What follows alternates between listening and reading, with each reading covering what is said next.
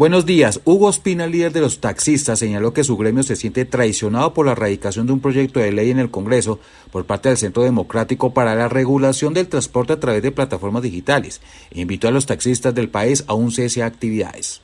Yo creo que aquí, señor, señor expresidente Uribe, senador, yo lo invito a que le diga de frente al país cuáles fueron los líderes que fueron a vender el gremio de taxistas. Son unos traidores Queremos que nos digan acá en Colombia cuál fue el gremio de taxistas que se reunió con usted. Desde aquí le hago un llamado urgente al gremio de taxistas. Preparémonos para un gran cese de actividades en todo el territorio nacional. Según Hugo Espina, a raíz de los servicios de transporte por plataformas digitales, muchos taxistas, aún en épocas de pandemia, han tenido que perder sus vehículos por embargos.